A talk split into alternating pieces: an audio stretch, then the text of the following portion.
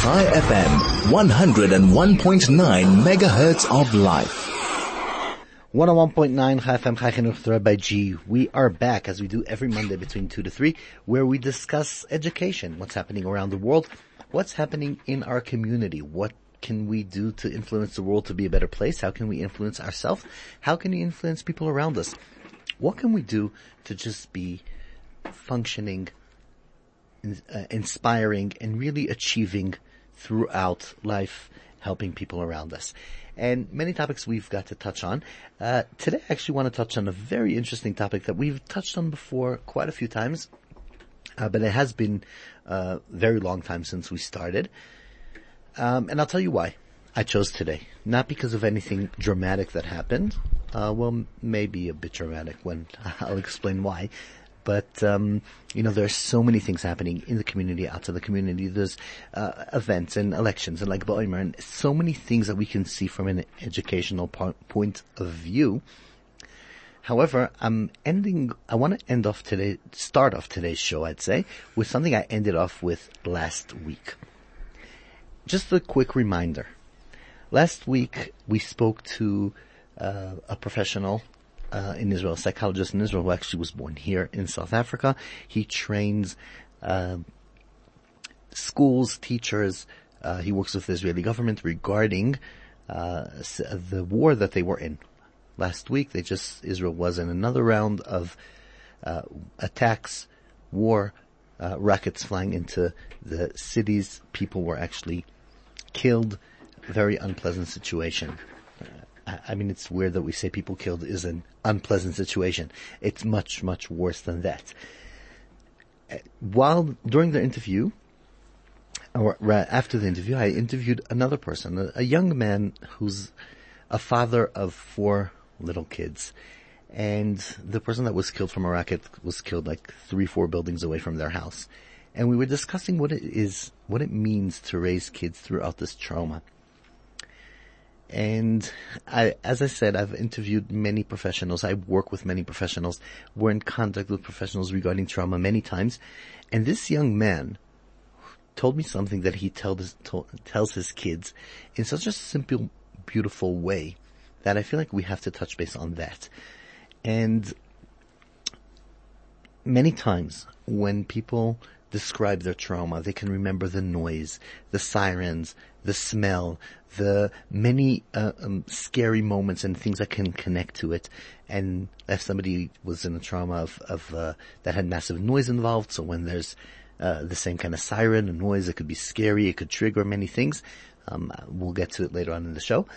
And I asked him, are the sirens a trauma and creating the trauma? What do you tell your kids? And he told me, I actually told my kids something simple. He said, I told him that the siren is nothing to be scared of because the siren is what's helping us sleep now, knowing that if anything should happen, the siren would come on and then that's our friendly reminder to tell us, be careful. So the only reason we're not scared now is because we know nothing's happening. Because if there would have been anything going on, we would have had a siren and actually take the scary parts of the war, of the events, and use them as this is not part of the bad thing. This is part of the warning. This is part of telling us, be aware, something's going to happen. Otherwise, if you don't have this warning, you could be calm and relax.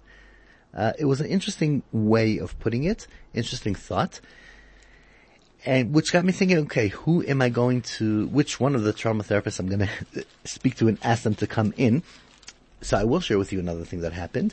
Um, on one of our professional groups, I have a, a professional uh, WhatsApp group of professionals that we consult and we discuss uh, major issues around the community. And about two, three weeks ago, I think um, somebody, one of the psychologists wrote in the group, she's looking for a trauma professional that speaks Hebrew. And I also forwarded to another place, and in three, four different forums and groups of professionals in South Africa, I was flooded, flooded, I'm not joking, with professionals SMSing me. There's one professional in trauma, uh, her name is Dvora Blumenah, just speak to her. And her name kept on coming up in, in, amazingly. So I felt that if all the professionals are talking about her as a professional, she must be back on the show, even though she's been here about a year or two ago. Uh, but it's time again. Uh, and we'll discuss trauma. We'll discuss the approach about trauma. How do we know that it really exists? Some people say maybe it's just about our attitude. Is it really there? What does it affect us? How does it come on? And how do we approach? A lot to talk about. And let's see how much we can actually get to. Unfortunately, before we start the interview, we are going to have to take a short break and then we can get right to it. 101.9 Chai FM, Chai Chinuch G, short break and we'll be right back to start. Chai FM, your station of choice since 2008.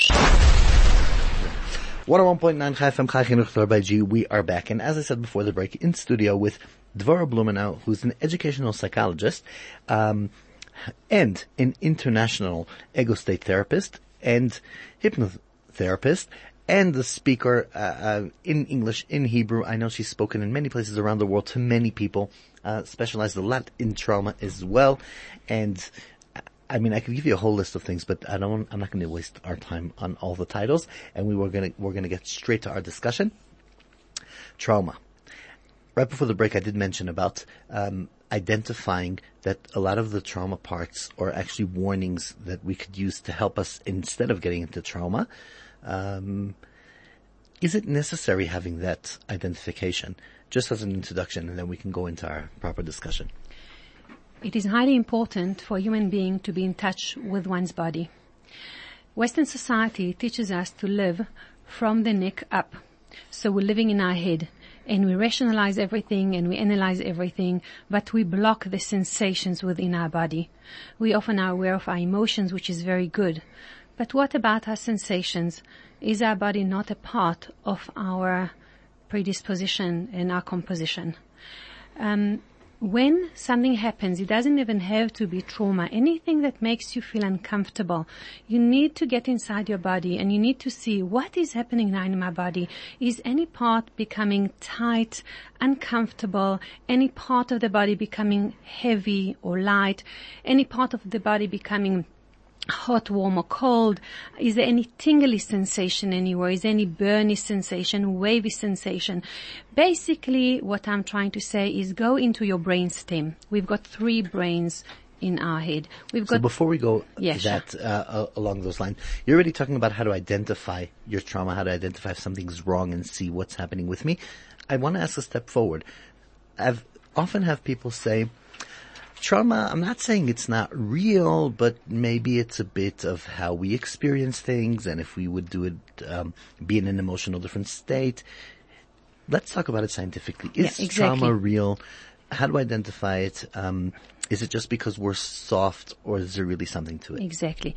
Dr. Peter Levine, who is the father of somatic experiencing, that means the experience of the body, who is the really the pioneer in working with the body in order to externalize trauma that's stuck in the cells of the body. And his method is so powerful. I studied under him for a while and i have been practicing and receiving supervision. And uh, this method of somatic experiencing it works so fast and in such a powerful way. Dr peter levine says trauma doesn't reside within the event itself but rather within the disorganization of our nervous system. So two people can experience the exact same thing. I've got a client that as a child saw a chicken being, um, uh, the head was cut off and the chicken was running around um, without the head and she is still traumatized from birds. She cannot sit next to birds or look at birds.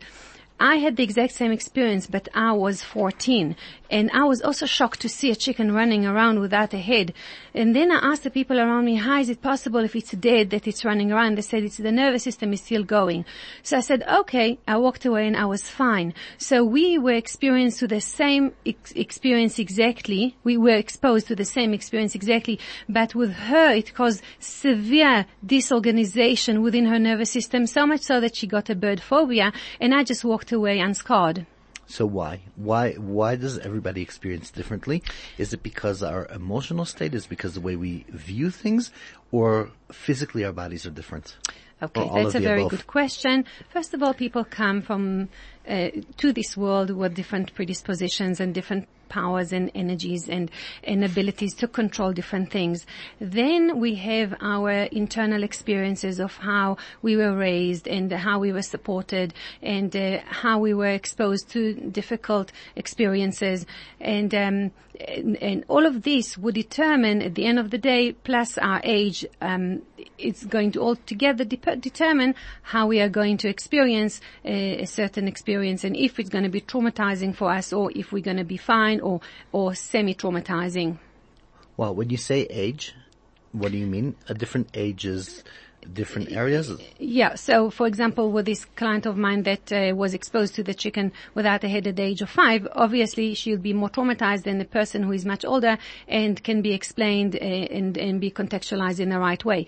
You can also see with the example that you gave about the siren that these kids probably will not be traumatized anymore by the actual siren because the father uh, contextualized it to them in a very positive way. But if the father would have panicked every time there would be a siren, then there w- it would cause a disorganization in their brain and from now on probably uh, into adulthood they would take this trauma with them every time they would hear a siren. So we're going on a very narrow bridge here because on the one hand we're saying the way we as adults, as parents will act if we are in trauma will uh, dictate how our kids will experience it and react to it. But on the other hand, we want to say, don't be judgmental towards trauma because it's a real thing. Uh, it's not because people are, are spoiled or because they, they're, uh, weak or lazy. It is a real thing that people need to deal with. So how do we find the middle way between, Okay. um, Okay. it's ex- influenced, but it's not uncontrol, but it is uncontrollable. Well, first we have to work with the definition of the DSM. What is trauma? What what is causing trauma? And that um, is is quite accurate in terms of when you are exposed. When you experience a, a life-threatening situation for yourself, or you experiencing it f- for others, you seeing others in being in a life situation, a life-threatening situation, or if there is a, a threat to your well-being or other people's well-being, that according to the DSM would cause trauma. So a parent can, can perhaps soften it, but they're not going to take it away. Uh, in some situations you can recontextualize the whole thing and then it would take it away. Okay. So there's, okay, so we, so it's a real thing that we gotta treat, but we do have the power to work with it. Yeah, Exactly. definitely, and uh, that's the whole somatic experiencing uh, method of uh, helping a person externalize trauma that's stuck inside the cells of the body. And people think uh, trauma is only in the brain, but really, uh, if if they have gut problems, if they have uh, tight neck and shoulders, if they have recurrent recurrent headaches and other complaints, often it is due to trauma that has not been resolved. Okay, so any any changes that the body goes through throughout life, does that be affect by trauma? Just as an example, I've had quite a few clients come to me and say that when they were young, let's say women, when they were young and growing up, they would jump off cliffs and they had no fear of fights, of heights, and they wouldn't get traumatic easily. But now that they become mothers or they went through pregnancies or birth or things like that, they feel like they they get scared or traumatic easier or they have different fears coming into. Where does that take a place? Yeah, that's a very uh, good question. So often before uh, we have responsibility, our body can take a lot more because there is no um, place in the brain that's telling you it's dangerous and what will happen if something will, will happen when we are free of responsibility. But once responsibility kicks in, uh, often our brainstem that is responsible to let you know about a, a life-threatening situation is going to cause this fear in your body in order to stop you from doing that because uh, of the responsibility that a parent has uh, towards the children. Often it's just because of change of hormones as well. So that's more in the field of anxiety, I'd say, and fear, less so on the trauma part of the body. So what do you mean? So I'm saying th- that wouldn't factor the, a difference of trauma. Some people say, I feel that now that I'm a parent, I will actually be more traumatized by certain events that wouldn't affect me in the past, and not so much fear towards the future, but being more in trauma from the past. Yeah, but when uh, the brain knows in the subconscious that uh, there is a problem here, it would cause uh, the fear release uh, uh, hormone, which, Which would be the yeah the, the cortisol cortisol and adrenaline. It won't necessarily lead to trauma, but it would warn you that this might be quite a, a, an, an, an unwise thing to do, and in order to stop you, so it will make you feel uncomfortable in your body. So what is the, while we go into the physical part of trauma and the definitions, what is the um, connection between anxiety and trauma? Do they feed into each other? Are they separate? Are they connected? Once a person has been through trauma, uh, then the brain stem, which is our reptilian brain, that is the one that's in our neck, um, is going to send you um, signals when there is anything that reminds the brain of the trauma, even if it's a smell or a sight or um, or an, an experience, um, and and it will release those hormones that we discussed, and then the person might re-experience the trauma and might get into a, a place of freeze and won't be able to act upon what that person wanted to act upon, which is uh, sometimes a great pity because it it limits our um, opportunities in this world if we get frightened by doing things that are good for us just because based on trauma that happened so long ago and is not really applicable for our situation in the here and now. Which is, which is, which is, I can't even express how many numbers of people I've, ex- I've seen already that are in that situation. People who had a car accident at night won't drive again at night ever. People right. that um, had a um, robbery in a certain area of town will never go there again. Yeah, that's right. And they're losing out of life. Yeah. A hundred percent. Okay, so let's go. Um, we kind of understand pretty much the definition. Maybe let's move on a bit to the theory of trauma. Where does it come into place? How do we deal with it and experience it? Okay, so I would like to start here with a story about uh, one of my clients. Um, uh, this is a Skype client of mine. She lives in America. Uh, when she was um, when she was 20, she got married in Israel. Uh, a couple of days after she got married, her husband wanted to surprise her. So he said to her, come, I've got a nice surprise for you. It was an evening and he took her to, um, to a place in Yerushalayim and that's where they hired bikes and they started riding the bikes. Um, at one point in time, he started uh, screaming, um, just making up a name. "Uh, Sarah, Sarah, be careful. There is a cliff. Don't carry on riding. She got such a fright and she slammed on brakes so hard that she and the bicycles flew in the air and she landed by a rock. She hurt her ribs. She hurt the the small finger was uh, bleeding and and sore, and they called Hatzalah. And then she was taken back to her parents' home, and she got sorted, and everything was okay. Seventeen years later, um, they went from America back to Israel for her sister's wedding. Now, uh, the, the sister's child wedding. After the wedding, the sister asked Sarah, please, will you take the bride's dress back to the place where it came from? And she gave her the address. It was somewhere in Jerusalem. Okay, she said, no problem. She took the dress and she returned it. And that night, 17 years later, her um, small finger started getting swollen more and more and more, and she couldn't bend it. She was in so much pain, she didn't know what happened. Anyway, the wedding was over, everything was over. She went back to America, and she and this finger was still sore. She discussed it with a, cousin of hers who was a therapist. And she, and the cousin said, do you remember, Sarah, about the accident you had 17 years ago? Um, I wonder, was it in the same area? So she said, I don't know, but um, my husband knows Jerusalem pretty well. I'm going to show him the address. So she asked her husband to tell her if if the address where she dropped the dress was uh, close to where she fell off from the bicycle, and he said it's exactly exactly the same road.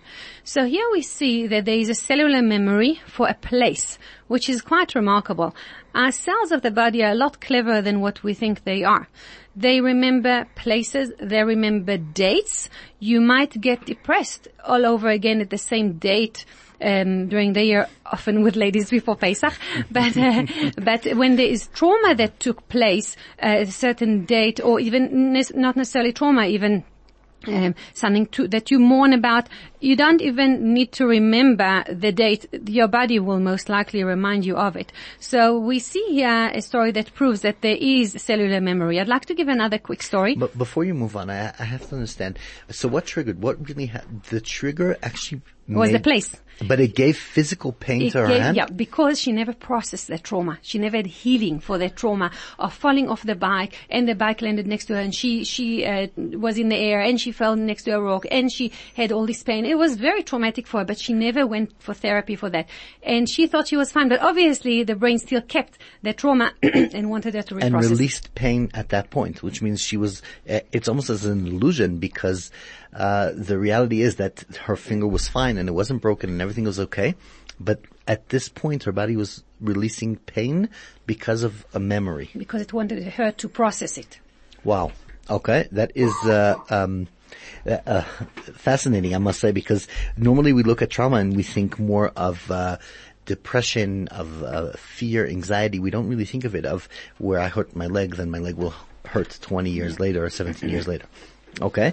Next, uh, so what was, an, you were about to start another story and I stopped you. Okay, so in the book The Journey by Brandon Bays, she brings a story about a, about a 50 year old guy that went through a kidney transplant. When he woke up from the kidney transplant, he started talking about all the amazing experiences he had with his girlfriend. Now his wife was there, his kids were there, and they were, they couldn't understand what's going on one clever doctor decided to take it upon himself to go and find out about the life experiences of the guy where the kidney came from. And indeed, those was his experiences and not the person that had the kidney transplant experiences. So here we can see again the idea of cellular memory, that the kidney remembered uh, all the amazing experiences he had with his girlfriend and it had nothing to do with the, per- with a sick person's life.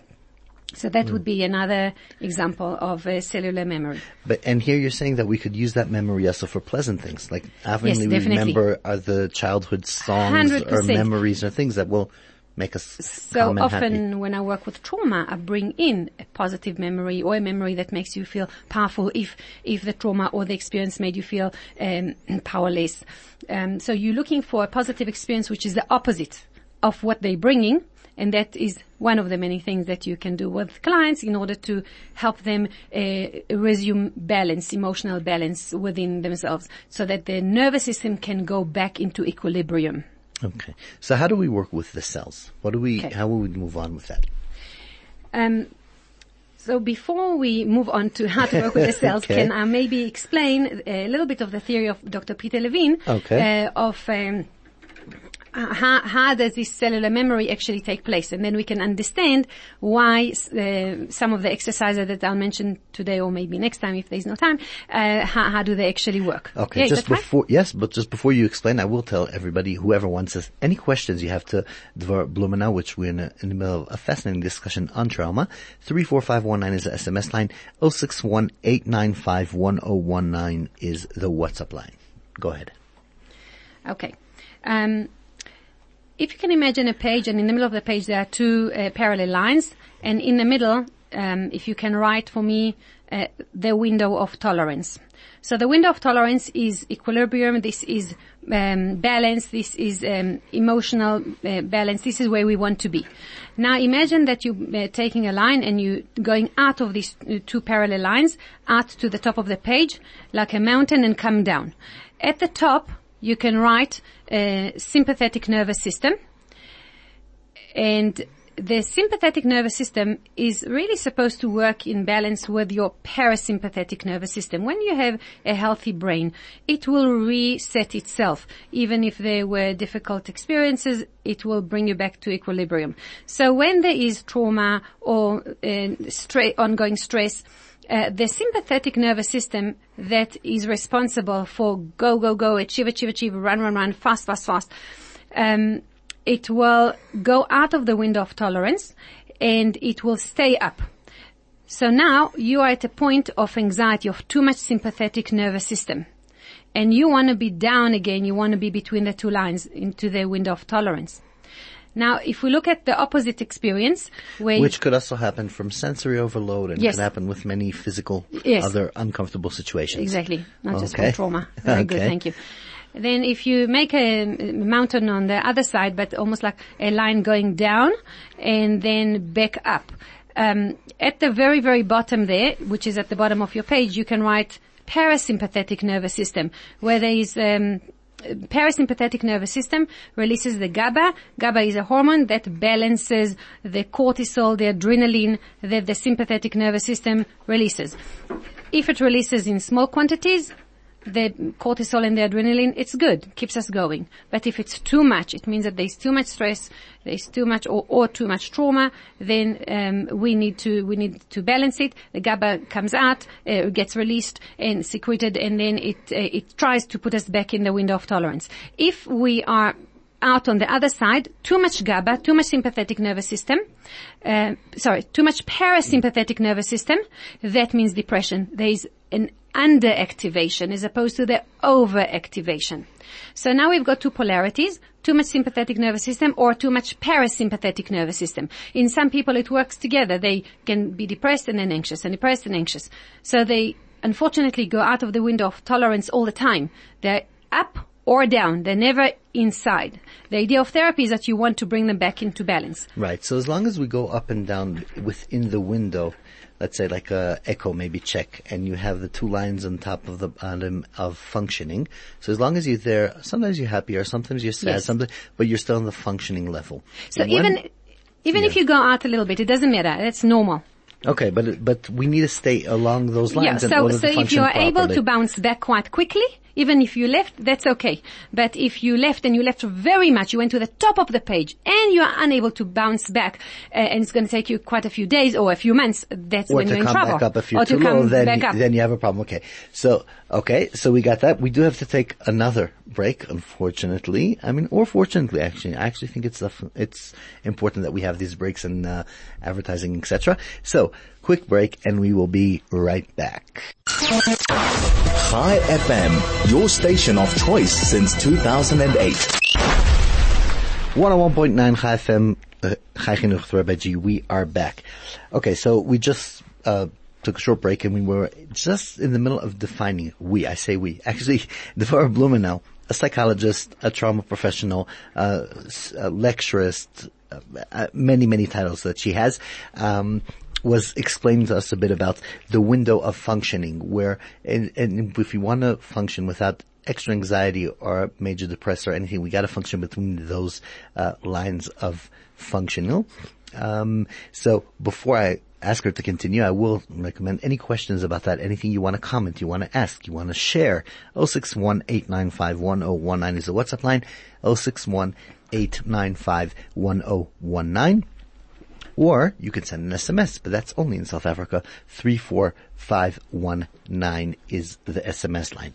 Okay, so back to our discussion uh, regarding the window of uh, functioning. as Window we- of tolerance. Of tolerance, as you call it. Sorry, window of tolerance.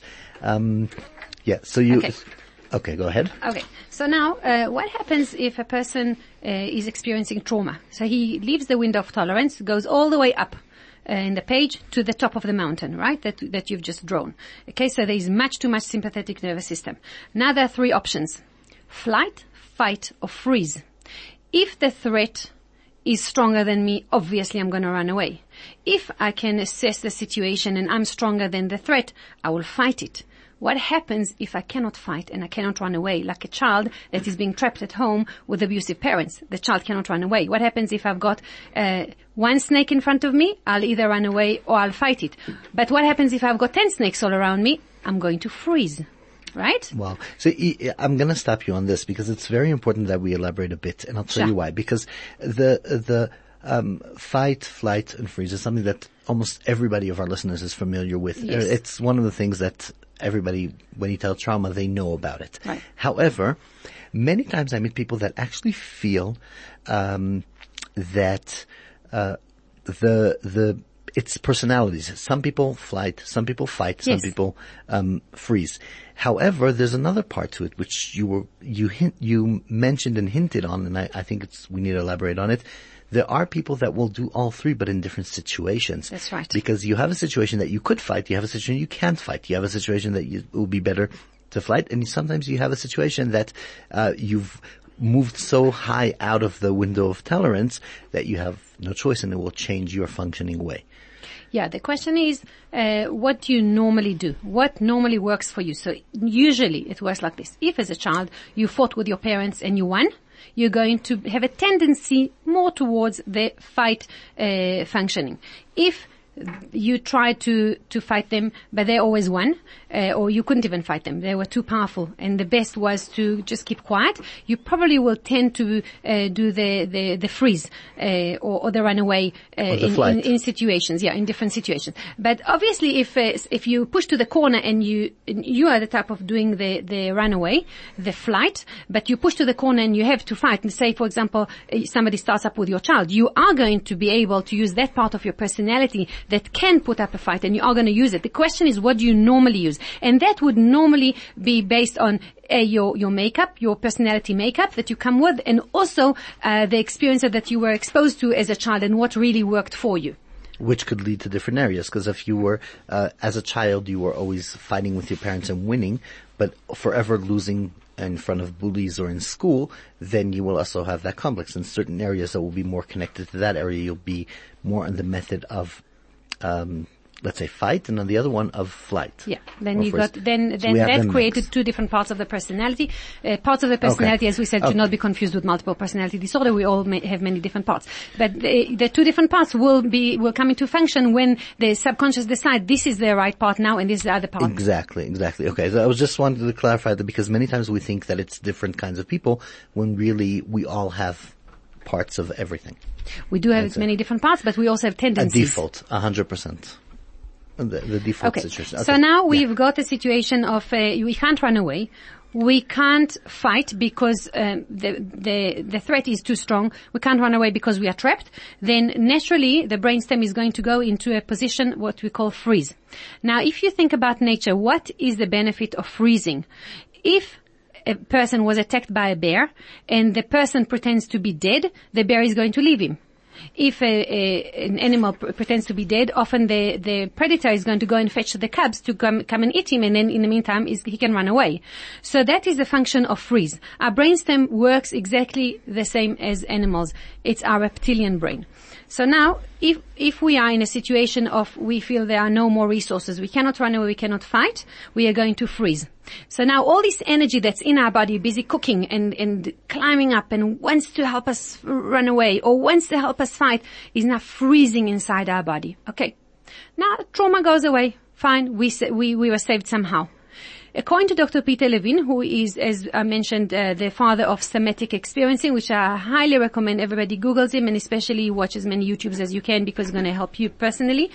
Um, According to Dr. Peter Levine, it, at a point of freeze, um, people, the body will get released in the end and will come back to more or less to normal, but there will be residue, there will be left over uh, of this trauma that is going to be stuck in the cells of the body, whether you like it or not. And you need to be able to release this leftover because otherwise it can ongoingly cause um, a mess up or disorganization within your nervous system. And often when you come back to the same uh, situation, even just a reminder of the situation, a reminder about one of your senses, it can take you right back to the original place of uh, trauma. So, so, you're almost, almost saying that if would, the way you freeze then will freeze forever there until yeah. you deal with it? Yes, exactly. It okay. will freeze forever. It doesn't mean that uh, all the time it's going to be frozen, but um, if people, if it went into the gut, uh, if the sympathetic nervous system froze in the gut as a result of the trauma, they are going to have some gut problems. Doesn't mean all the time, but but uh, usually during stressful times, if it hits the neck and the shoulders, you are going to have stiff neck and shoulders. If it hits your head, you might get ongoing headaches, and so on and so forth. Okay. Okay. So, um, now, if we're thinking about, uh, of a buck that's running 70 kilometers an hour away from a predator, away from a lioness, and he's running and running and running, and in the end, the lioness managed to grab his thigh and she's pulling him down. So now in his body, he still has the mechanism that wants to continue running 70 kilometers an hour, but he got into a standstill. So what happened to all this energy that was running inside him? It froze. And this left over uh, and then then he's going to be able to release most of this energy, but he is going to have some left over, some residue of this trauma. And soon we're going to see uh, what what happens, uh, how animals actually release this extra trauma. Okay. So how, how they actually are able to let go of what's happening Exactly. with that. Okay. So before we continue and seeing, learning from the animals, see what we can do, uh, we do have to take another quick short break and then we also have some, uh, SMSs and messages coming in through. My pleasure. And we'll deal with that. Short break, 101.9 Chai FM, Chai Chinuch Dor We will be right back. Chai FM, 101.9 megahertz of life. 101.9 Chai FM, Chai Chinuch Dor We are back.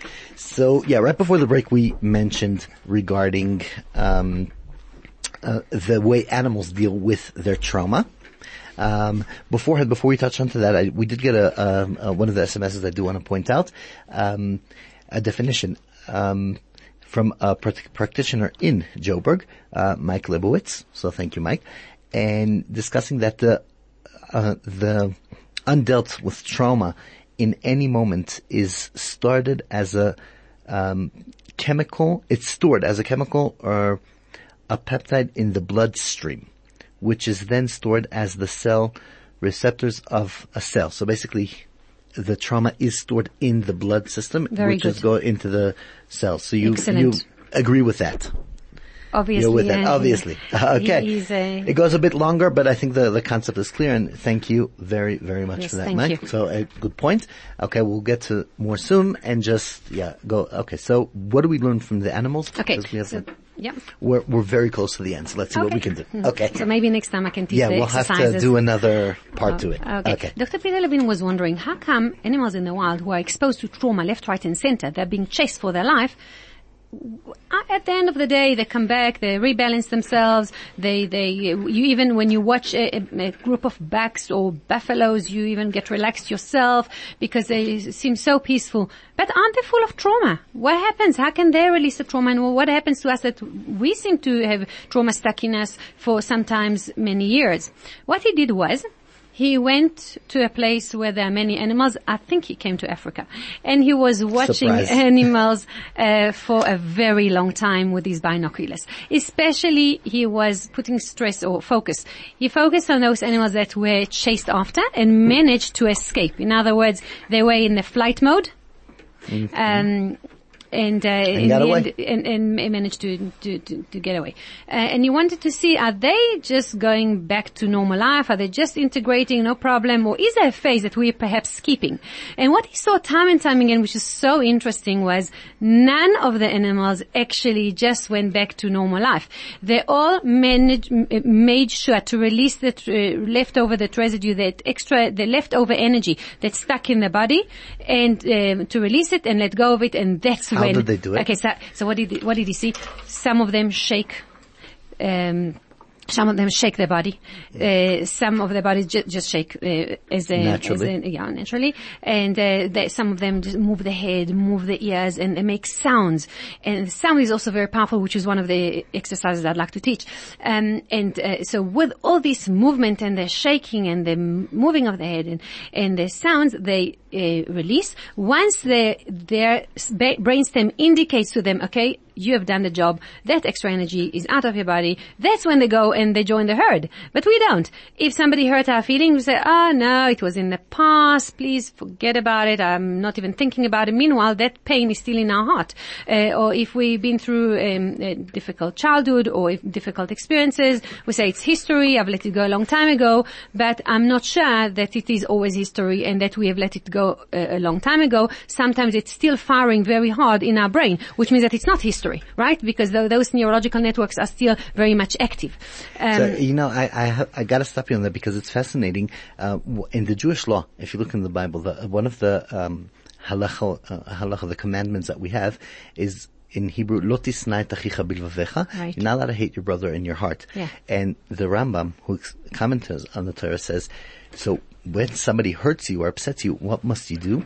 You can't hate him in your heart. You must approach him. That's right. Explain to him what you went through, why you're Yes. upset, and then you're allowed to be upset, but you got to express it. I think it's on both sides.